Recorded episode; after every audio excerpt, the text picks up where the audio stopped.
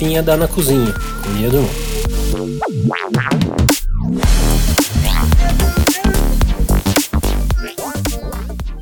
Olá, amigos do Blue Sky. Obrigada por estar com a gente no quinto episódio do Borboletinha Dá na Cozinha. Hoje falamos com a Thaísa, nossa santa paciência, que não só é muito divertida, como também é divina em sua missão de transformar a sociedade através de uma educação mais inclusiva. Vale muito a pena ouvir nossa conversa. Bye.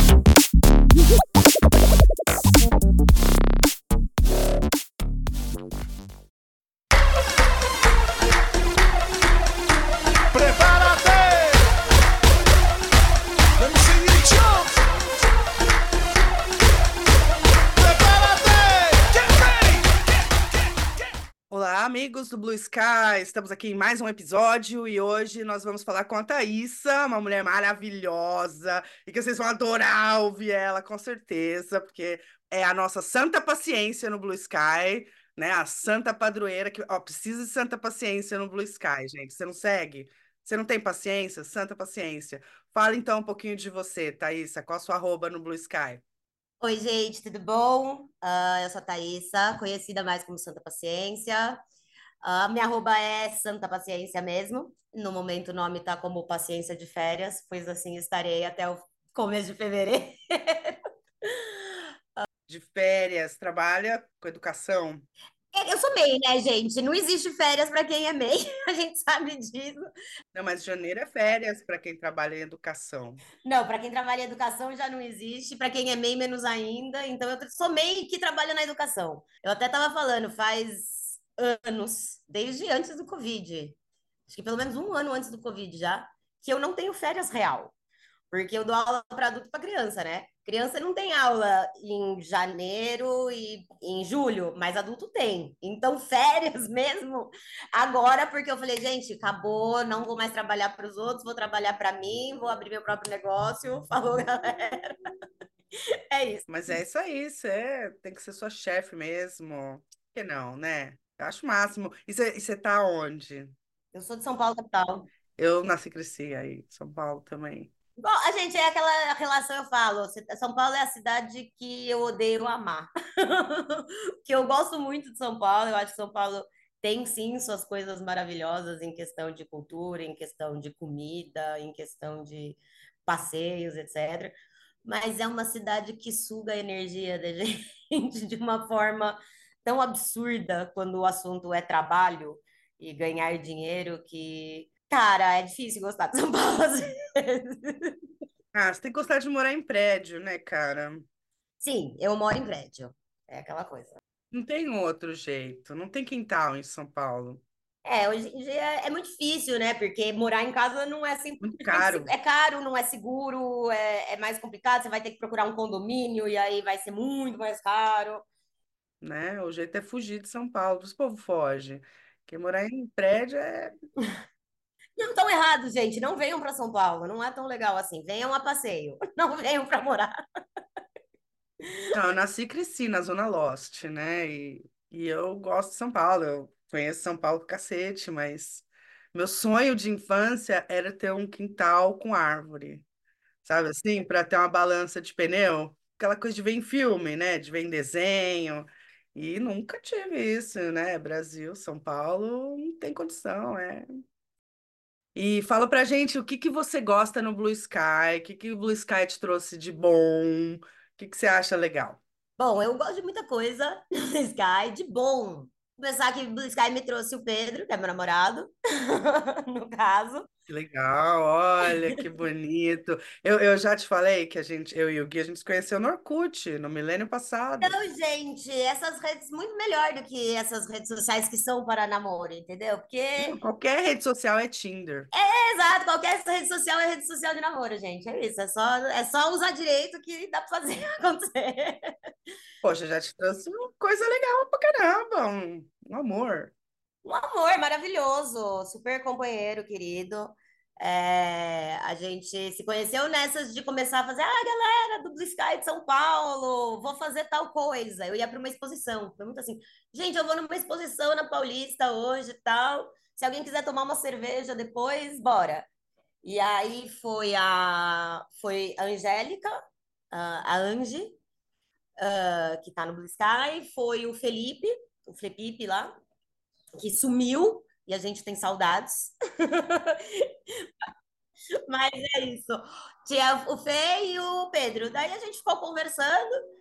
Aí no dia seguinte eu saí com o Pedro de novo e a gente tá junto até hoje. Tá de conversinha até hoje. Tá de conversinha, tá, tá se chavecando até hoje. Tá de conversinha, é. O que mais? Ah, bom, aí eu, eu arrumei muitos amigos, eu ganhei muita gente querida, assim, que eu pude trazer para perto da minha vida, né? O, o próprio Felipe é uma pessoa que eu tenho um carinho enorme por ele, a gente sai, vai para umas baladas, sai para beber às vezes, uma pessoa muito querida para mim. A Angélica é uma pessoa que é tipo, a gente se liga para fazer fofoca e conversar no telefone e tal, e saber uma da vida da outra, é uma pessoa, tipo, você vai criando uma afinidade e tal. Então, conheci muita gente. Para mim, o, o Blue Sky foi uma continuação do cu, na verdade, porque quando o Twitter, quando o Elon Musk, assim que o Elon comprou o, o Twitter, ah, eu falei, ah, gente, para mim já deu. Eu tinha Twitter há 14 anos e eu falei, não. Eu vivi tudo isso, eu, vi, eu cheguei aqui quando tinha pouquíssima gente, nunca fui ah, uma pessoa super conhecida na rede, mas eu era uma pessoa que entrava bastante, comentava em algumas coisas. Desde antes das eleições eu já tinha parado de entrar, porque eu senti que virou muito agressão gratuita e gente querendo dar opinião sem ter opinião formada. Tipo, é aquela coisa que às vezes a gente fala no Blue Sky, sabe? Tipo, ah, não gostou do conteúdo, cara, continua rolando e tá tudo bem. É só você não curtir. O, o Álvaro postou esses dias é, o Sexta Posta Bosta. E aí todo mundo começou a falar qualquer coisa, assim, que tava querendo falar.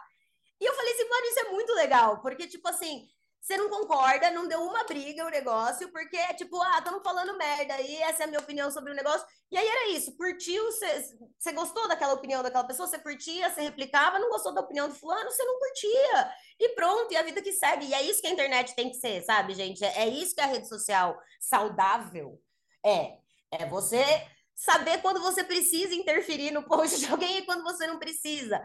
Não tô falando, tipo, ah, vamos ser um isentão de nunca falar contra nada que a gente não vê que tá errado. Não é isso. Se você vê um negócio que tá errado, se você vê um negócio que realmente te incomoda, vai lá e fala, mas eu acho que também tem aquela. Como que você vai falar isso?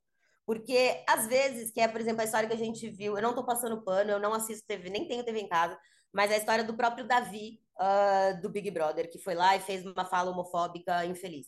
Assim que começou a brotar aquilo na internet, eu já perguntei. Falei, gente, mas qual foi o contexto? Porque é aquela coisa, errar, fazer uma fala infeliz.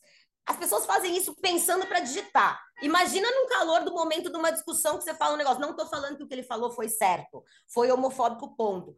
Mas qual é o contexto geral daquilo? Porque às vezes é aquela coisa que está socialmente enraizada e a gente não pode uh, anular isso, porque tem muito assim, ah, ficar repetindo a mesma coisa, explicando a mesma coisa. Infelizmente, é necessário.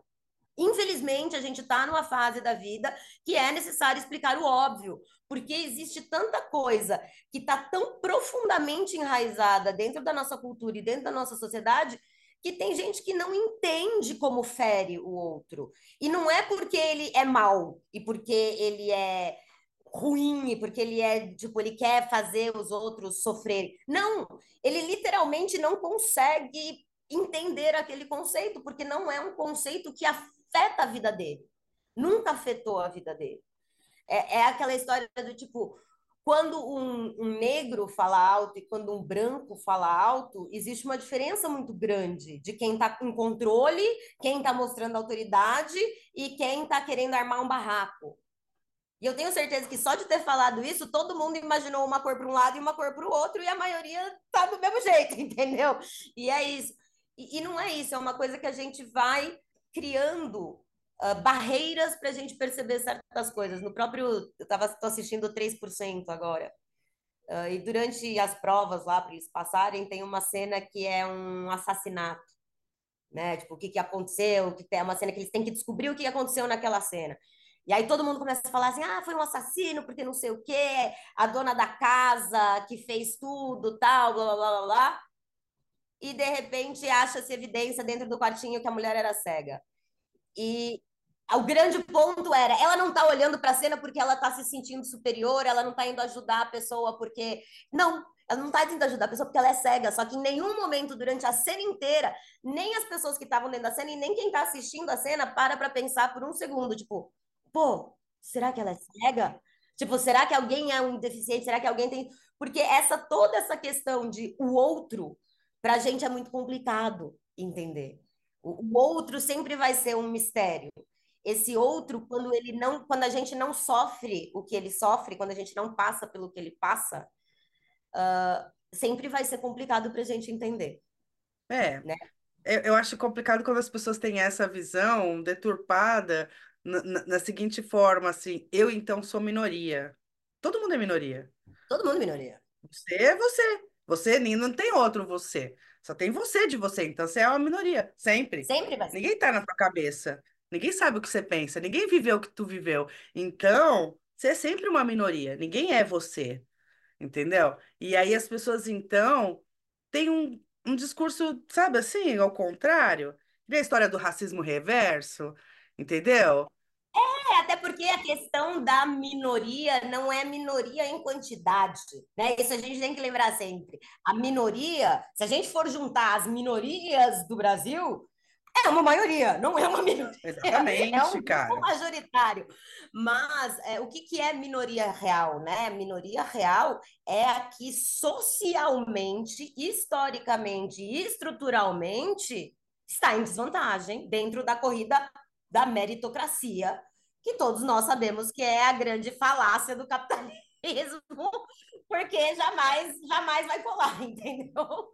Não Putz, existe. cara, é, é muito foda isso, porque a gente vê um monte de gente que não enxerga os privilégios, sabe? Não é aquele E discurso. é uma coisa que, para mim, por exemplo, eu, como professora de inglês, o, o, o caminho que eu fiz, porque eu não gosto da metodologia tradicional. Eu não acredito na metodologia tradicional do ensino geral e mais ainda do ensino de inglês, eu acho que é uma porcaria o jeito que o inglês é ensinado no Brasil. É o método mais sem noção, porque a gente está falando de duas línguas diferentes uma da outra, em raiz e em estrutura, que eles tentam ensinar da mesma forma. Por isso que a gente fala muitas vezes, a pessoa terminou o colégio, não consegue se comunicar em inglês, mas ela tem mais noção de gramática do que o nativo sabe? Uns negócios assim, porque eu fiz uh, escola americana por muito tempo, né? Eu fui alfabetizada fora do Brasil e quando eu voltei eu precisei ser alfabetizada de novo. E quando eu passei para a escola brasileira na sétima série, foi muito engraçado para mim, porque eu entrei na aula e entregaram aquela tabela de verbos horrorosa. Todo mundo sabe do que eu estou falando, todo mundo que fez inglês no Brasil alguma vez na vida sabe exatamente o que eu estou falando, que é aquela tabela de três colunas pavorosa que tem três, quatro páginas de verbos irregulares e que você fala eu, eu lembro de receber aquela coluna e eu olhava para ela e eu falava, mas o que, que é para eu fazer com isso? Eu, eu, eu não entendia o que, que eu tinha que fazer com aquele papel e era literalmente decorar. Que eu tinha que fazer aquele papel era decorar. E eu olhava e aí eu via os títulos em cima das colunas, o que, que era cada coluna, e eu ficava assim, gente, isso tem nome? Eles chamam isso disso. Eu só sabia fazer exercício de prova. Pensa assim, eu passei minha vida inteira sendo alfabetizada em inglês. Tinha exercício de prova de inglês que eu só sabia fazer porque tinha exemplo embaixo. Porque eles falavam aquelas coisas tipo, ai, transforme essa frase na condicional zero. Condicional zero, um, dois, para mim, até hoje, quando eu vou ensinar, eu tenho que aprender de novo, porque eu não sei o que, que é. Eu sei usar. Se eu precisar criar uma frase condicional, eu vou saber fazer ela certinha, mas não faz sentido ensinar do jeito que a gente vai aprendendo ela no processo, entendeu? E isso é um problema que Inicialmente, para mim, era só o inglês, e com o passar do tempo, virando professor, eu percebi que é um problema geral da educação, uh, que é, inclusive, para onde eu estou tentando ir com os meus projetos, de tentar criar alguma coisa que faz diferente, né? Não só reclamar, porque eu acho que isso é o que vale para tudo na nossa vida. É muito fácil a gente falar, isso daqui tá errado, o mundo tá uma merda, que não sei o quê. Aí o cara da padaria te entrega o troco errado, você vai lá e enfia ele no bolso. Filhão, você faz parte do que tá errado. Entendeu? É um pouco disso também. Então a gente tem que. Eu, eu acredito muito naquela seja a mudança que você quer ver no mundo, né? Então a gente precisa trabalhar para isso, para trabalhar é, ai, todo mundo faz. A Marina estava falando hoje isso, como os médicos, tipo, a saúde pública em geral é afetada porque os médicos têm que escolher entre estudar para a vida ou para a prova. Não, e é tudo. Tem um TED Talk, depois eu vou até postar no, no, no Blue Sky, um TED Talk que eu acho muito, muito bom, que é com um sir em inglês, uh, e ele vai falar sobre a educação, sobre o desenvolvimento desses processos da educação, como a gente lida com a educação. E uma coisa que me pegou muito quando eu assisti esse TED Talk é, é que ele fala como a partir da primeira série, uh, basicamente no mundo inteiro, você foca numa educação da cintura para cima. O que você automaticamente mata vários tipos de pessoa, de, de pessoas que têm aprendizados diferentes, porque a educação, quando a gente fala da cintura para cima, são pessoas que conseguem ficar sentadas, são pessoas que conseguem focar, são pessoas que gostam de aulas demonstrativas, é gente que vai aprender por base de repetição de movimento, repetição de exercício. E a vida não é assim, entendeu? Existem muitas pessoas, isso talvez seja a melhor forma quando a gente pensa no geral de tudo, mas não é a melhor forma quando você pensa no indivíduo. Porque você tem indivíduo que é mais visual, você tem indivíduo que é mais manual. Então, se você, como professor, não varia essas atividades dentro de um grupo, você acaba dando preferência, o sistema de ensino, de certa forma, dá preferência para uns sobre os outros. Esses uns são quem vai conseguir ficar sentado e repetir as funções que forem mandadas para eles fazerem. Você automaticamente tirou da pessoa que é boa de passar no processo seletivo a necessidade de pensar, a necessidade de questionar, porque as outras pessoas que trabalham de outras formas precisam do entendimento à base da vivência e do questionamento. E aí você tem problemas, porque pessoas que perguntam demais criam muitos problemas, né? Então a gente tenta evitar. O modelo estrutural da educação já foi feito para evitar isso. Você tem histórias tipo Pina Bausch, que é uma bailarina famosíssima, e a história dela, ele até conta, ela não conseguia fazer exercícios na escola, uh, porque ela achava muito difícil ficar sentada, tal, não sei o quê. Ela falava que ela até conseguia entender a matéria, mas ela não conseguia fazer os exercícios de jeito nenhum. E o médico simplesmente virou e falou assim: como é que você resolveria esse exercício? Faz ele do jeito. Olha para esse exercício e você não precisa ficar sentada, você pode resolver ele do jeito que você quiser. E ela começou a dançar. E quando ela terminou a coreografia que ela foi fazendo na cabeça dela, ela deu o resultado para ele do exercício.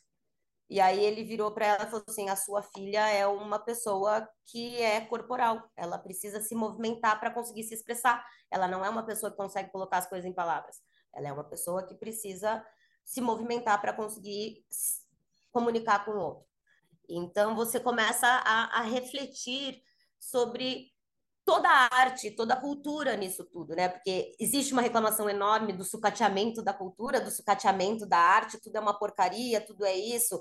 Antigamente era melhor mas antigamente as pessoas tinham mais facilidade para se expressar de outras formas. Criava-se mais visibilidade para pessoas que faziam artes, para pessoas que faziam música, para pessoas que se expressavam de forma diferente, que não é o que acontece hoje. Para você ser um músico, você tem que ter alguém que vai te patrocinar. Para você poder ser um artista, você precisa ter alguém que vai estar tá ali injetando dinheiro na sua carreira para você estar tá preocupado só nisso. Entendeu? E, e aí tudo é muito complicado porque acaba virando aquela coisa. A arte, a cultura, o que fica de registro final, vai com base em quem teve dinheiro para pagar aquele registro final. Se aquilo ali é um retrato daquela sociedade ou não, são outros 500. Porque o que você tem ali é o que mercadologicamente viável foi inserido como cultura pop ou cultura generalizada. Mas aquela pessoa que não tem a verba, aquela pessoa que não tem o patrocínio, automaticamente não ganha o mercado que ela precisa para aquilo ser colocado como cultura e você mata culturas assim. Você mata vertentes artísticas, você mata é, línguas, enfim, um milhão de coisas, porque a elite financeira opta por patrocinar coisas e não patrocinar outras. E isso é histórico, entendeu? A gente não está falando, ah, isso é um problema do Brasil de 2024. Não, Gente, você tem períodos artísticos onde isso é muito claro. Você começa. A, a arte inicialmente era ou religiosa ou contratado por grandes pessoas ricas para, ai, faz aqui uma pintura dessa festa, do casamento, da minha família. E aí cria-se a imagem de que as pessoas usavam esse tipo de roupa. Provavelmente essa roupa foi uma roupa que eles compraram para pintar este quadro, para parecer muito mais ricos e, e não sei o que do que eles realmente eram e criar, assim, historicamente, uma sensação XYZ. Não, isso Então, vem de mil anos. Eu acho fantástico que você não reclama só de. Você não põe sua culpa no capitalismo, que nem eu. Você está trabalhando ativamente para mudar isso, entendeu? Isso é lindo, eu acho isso sensacional, cara. Que é isso, a culpa é capitalismo, é isso. é, Mas e daí? E daí? O que que a gente vai fazer então para resolver esse problema? É isso, é que é uma conversa que eu tive muito com meu pai, assim, meu, meu- meus pais, às vezes, sei lá, tem uma situação, alguém joga uma coisa no chão. Ai, fica jogando lixo no chão. Cara, sim, é horrível e me irrita. E eu acho um absurdo quem joga lixo no chão, que podia segurar ele mais um pouquinho e jogar num lixinho, enrola ele, leva um saquinho na bolsa, sei lá, qualquer coisa, pode fazer tantas coisas. Mas não tem lixeira. É, sabe? Tipo, Agora aqui, e aqui, o que, que você explica esse comportamento de porca do caralho, porra? Eu fico fodida com isso. Tem lixeira aqui em todo lugar. Tipo, em cada esquina, num quarteirão, você passa por quatro, cinco lixeiras. Você pensa que não tem lixo na rua? Outro dia um Zé Mané comentou lá no negócio da minha mãe, falando que no Canadá é diferente, ninguém joga lixo no chão. Já, caralho, vem aqui ver, sabe? Você leva as criancinhas na praça, mó lixo na praça, cara, sabe? A pracinha tá cheia de embalagem de comida, que, sabe? Aqui tem muito snacks, que eles chamam de snacks. Sabe? Eu fiquei muito. Eu lembro no primeiro mês da escola aqui, a professora, porque não tem abuso verbal aqui. Aqui é primeiro mundo. A professora gritou comigo, que senão mandou levar mais snacks. E eu fiquei, mas que pô, snacks? Eu fiz o lanche mesmo, fiz um sanduíche, mandei fruta, mandei suco. O que que é snack? Né? Aí, hoje eu sei que você tem que mandar várias coisas embaladas individualmente, industrializadas. Esse é o snack. Você manda o lanche do seu filho? É obrigatório, entendeu? Você tem que mandar. E agora eu mando, porque, né, as crianças aprenderam a gostar. Então, eu mando. E aí, então, esse povo come esses snacks na praça e joga tudo lixo, assim. É um mó lixão, cara. Então, assim, por que que você jogou esse lixo no chão, filha da puta? Porque tem lixeira bem aqui, sabe? Quem explica o comportamento? É, mas é aquilo, né? Sei lá, o ser humano, ele é, ele é bizarro, assim, é aquela coisa. O ser humano é, é um bicho muito peculiar, eu acho. Explica o comportamento farinha pouca meu pirão primeiro, quando nem é farinha pouca. É, entender, sei lá, eu, eu acho que é, é muito uma questão do tipo, estou vivendo para mim e o que está em volta de mim tem que se adaptar a mim, sabe? Eu acho que tem muito disso. Eu acho que a internet cria muito disso, onde você você cria uma bolha, né? Uma bolha sua, uma bolha social, uma imagem, uma persona, uma coisa ali. E aí, Você acha, você acha isso, você acha isso negativo no Blue Sky, essa coisa da bolha? A gente tá uma bolha. é aquela coisa. É negativo no sentido de ampliar reflexões, eu acho. Porque eu acho que sempre tem isso. Estar numa bolha que concorda com você é sempre muito perigoso.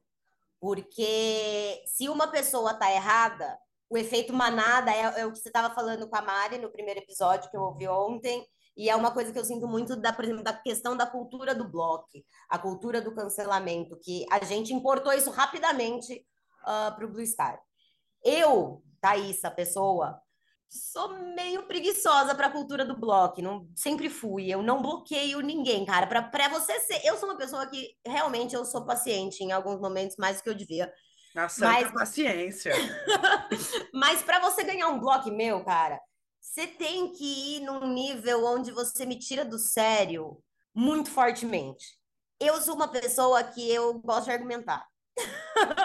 então, para me tirar do sério muito fortemente, de duas uma, você tem que vir com dois pés no peito de uma forma muito agressiva e tipo, nossa, que nojo de você, tchau, bloco. Ou eu vou ficar debatendo com você, cara. Vou ficar debatendo, debatendo, debatendo, debatendo, debatendo, até você ser agressivo e aí eu vou te dar o bloco, entendeu? Vai ser isso. Para mim, o bloco ele acontece depois da agressividade extrema de pessoas que não sabem conversar. Porque eu sou eternamente a favor uh, daquela história do eu posso discordar da sua opinião, mas eu vou defender o seu direito de dá-la. porque eu acho que isso é muito importante. É, eu não concordar com alguém, menos quando é Minion, mas isso daí a gente entra. quando é assediador, cara? Hã? E quando é assediador? Cara, assediador é. Assediador é uma coisa que eu acho muito complicada. Quando o assediador é explicitamente um assediador, tipo assim, o comentário já mostra isso, tal, mas existe algumas coisas para mim uh, que às vezes não são indícios suficientes. Tipo, sei lá, alguém virou um dia e falou: ah, teve um, uma chuva de bloco num cara porque ele só seguia mulher. Tá, mas ele foi indelicado com alguém, ele tratou alguém mal, porque às vezes é uma pessoa que se sente mais confortável em conversar com mulheres porque elas são menos agressivas do que homem. Mas ninguém parou para pensar nessa possibilidade, entendeu? Tudo era ele é um assediador porque ele só segue mulheres e ele comenta nos posts dela. O cara comentava nos meus posts, o cara nunca fez nada para mim. E por mais que as pessoas falassem isso e eu ia olhar, tipo, o que, que ele comentou no de fulano, o que, que ele... Não tinha nada ali que era, tipo, é, in, in, invasivo, digamos assim. É, sou muito contra abusos físicos, abusos verbais, como uma pessoa que já sofreu violência sexual, abomino qualquer tipo de abusos desse tipo. Só que a gente nunca pode esquecer que, ao mesmo tempo que defender a mulher e defender o abusado, enfim, defender esse grupo mais fraco é muito importante, é importante não ser injusto, né? Porque a partir do momento que se decide que uma pessoa é culpada, vira a Santa Inquisição. E aí você não é melhor que ninguém dentro da história de pessoas que mataram simplesmente pelo prazer de matar.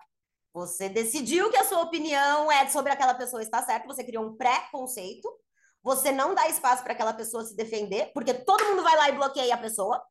Então, essa pessoa não tem o direito de, de tentar explicar o que está acontecendo. Às vezes, ela só vai perceber depois que ela já choveu o bloco não tem mais ninguém na timeline dela e ela não está entendendo nada. Uh, até foi um caso que eu conversei com você. Eu, eu sou muito de conversar. Se uma pessoa vai e me bloqueia, eu quero entender por quê. O que, que eu te fiz? Tem pessoas que você fala, tipo, ah, tudo faz como tanto fez. Não ia ser legal conversar com você mesmo. Mas tem pessoas que são tipo, pô, essa pessoa parece tão legal. Ela parece tão divertida, traz um conteúdo tão legal para a rede. A gente, eu tenho várias coisas aqui que eu falaria, por que, que ela me postou? E a pessoa nunca chegou para você e falou: Ô, Fulana, você tá me irritando aqui, não gosto dessa sua opinião sobre isso, acho que você tá errado sobre isso. E eu sou uma pessoa muito aberta para conversar, eu não tenho problema nenhum de alguém chegar e falar assim: olha, sua opinião sobre isso tá errada. Tá, por que que tá errada? Ah, tá errado por causa disso, disso, disso. Pô, real, você tem razão, é, gente. Refletir aqui e tô pensando de novo. Eu não tenho problema nenhum em mudar de opinião. Eu acho que isso é o que faz as pessoas aprenderem, é o que faz as pessoas evoluírem. Você estar aberto a discutir as coisas. Então, voltando para a história da bolha, é meio que isso. O grande problema da bolha é que quando todo mundo concorda com você, essa revolta agressiva e imediata, ela é perigosa. Porque você se torna o que você está falando que é errado. Porque essa cultura do bloco e essa cultura do cancelamento é porque todo mundo foi se refugiar no Blue Sky. No fundo, no fundo é isso. A gente não quer ter influencer, a gente não quer gente falando pra gente o que, que é pra gente comprar, o que, que é pra gente fazer, 456 publicidades enquanto a gente rola o feed. A gente quer conversar com gente, a gente quer trocar ideia, a gente quer ter é, conversas construtivas, aprender coisas, expandir horizontes, ter alguém ali para te dar um abraço quando você está triste, enfim, um, um, monte de outras coisas que a partir do momento que a gente importa o ruim, também é problemático. Não, eu acho que tudo bem, sabe, se você você pessoalmente foi assediado, você foi agredido de alguma maneira, você expor, você bloquear. Sim. Tá certo, sabe? Sim. Você reagir. Tá, certo. certo. Agora, todo mundo ir lá e fazer. Ou você mesmo exigir Ex que todo mundo faça aquilo. Exato, ou você puxar alguma coisa. Às vezes eu vejo pessoas que nem estavam envolvidas na treta. É tipo assim, treta de XYZ lá, que aconteceu ali naquele bolinha, porque fulano falou isso para ciclano, o bagulho foi explanando, todo mundo foi tomando uma, um lado, quando a maioria percebe, todo, todo mundo do lado de fulano, vamos bloquear ciclano. E, blá, blá. e aí aquele ciclano é tipo, sumiu, e, e não é mais ninguém, e Às vezes, e às vezes é isso, às vezes a pessoa acordou de mau humor, você não sabe o que está acontecendo na casa dela, às vezes a cabeça dela tá cheia, às vezes ela foi infeliz, sabe? Às vezes ela foi lá e escreveu errado, sei lá, sabe? Às vezes ela é culpada mesmo, mas até aí o comportamento de manada é, é Exato, complicado. é aquela coisa, uma coisa que eu sempre gosto de, de refletir sobre quando a gente começa a entrar uh, nesse tipo de assunto, é lembrar que o mesmo livro de cabeceira do marqueteiro do nazismo e do Freud é o mesmo livro, né? É a Teoria das Massas do Gustavo Le Bon. A mesma base para a teoria das massas foi o que o Freud usou para desenvolver toda a psicanálise, da onde saiu a psicologia, e todos nós temos benefícios até hoje graças à terapia. E também foi da onde saiu toda a teoria de marketing do nazismo que funcionou. Por pior que o nazismo tenha sido, foi um marketing Foi funcional. efetivo. Por quê? Porque a teoria das massas funciona. Você tem uma pessoa ali que começa a puxar um couro, essa pessoa se torna forte, um monte se junta com ela, e esse monte pode até não concordar com ela, mas a necessidade de pertencimento ao grupo maior faz com que você tome decisões que prejudicam outras pessoas, porque o inocente, até que se prove o contrário, sumiu. A pessoa é automaticamente culpada. Pode crer. E nossa, isso dava muito papo ainda, cara. Eu acho que realmente é uma coisa chata no Blue Sky, mas como a gente está aqui encerrando, quem que você indicaria para vir falar aqui no podcast também, Thaís? Ai, pessoas maravilhosas. Indicaria, eu indicaria o Felipe para a gente ter ele de volta no Blue Sky, para a gente obrigar ele a voltar. Eu indicaria o Matheus, que faz um trabalho super legal com genealogia, o Genealo Dicas, muito bacana. Ah, o- acho que ele está como chato GPT, que tem uma casa inteligente, maravilhosa. Ah, enfim, coisas diferentes. Ah, acho que são três pessoas que de cabeça assim eu indicaria para você nesse momento. Poxa, adorei. Acho que eu sigo algumas dessas pessoas. Vou adorar conhecê-las também. Puxa, adorei conhecê-la, adorei conhece- conversar contigo. Você é uma pessoa que, meu, eu queria sentar junto no recreio também. Vamos, vamos sentar junto. Queria tomar uma cerveja. Vamos. Se você vier aqui em Toronto, já reserva um fim de semana pra gente sair, curtir, entendeu? Eu Combinado. coloco os filhos tudo no cabide, nós vamos, saca? Porque, Fechada. beleza, eu, eu achei você fantástica, Ah, eu amei essa conversa. Vamos fazer isso de novo um dia? Quando você já falar com Vamos. todo mundo, depois você já tiver falado com todo mundo, vamos falar de novo. Vamos falar de novo, com certeza, cara. Poxa, achei sensacional. Manda, manda mensagem pra mim no Telegram. Mano, vamos continuar sendo amiga de Telegram, trocando Vamos mensagem. continuar sendo amiga de Telegram. É, manda Fechou, mensagem pra mim, que tá muito legal. Eu te amei. Amei demais. Muito obrigada, Obrigada. pelo convite. Amei. É meu primeiro podcast, eu tô tentando fingir naturalidade. Não sei se passou. Jura? Nossa, Meu, eu você sou muito ter o empolgada. seu podcast, cara. Você fala muito. Eu amei isso, gente. Eu acho que eu vou fazer meu próprio podcast. Eu te ajudo. Yes! De verdade, valeu.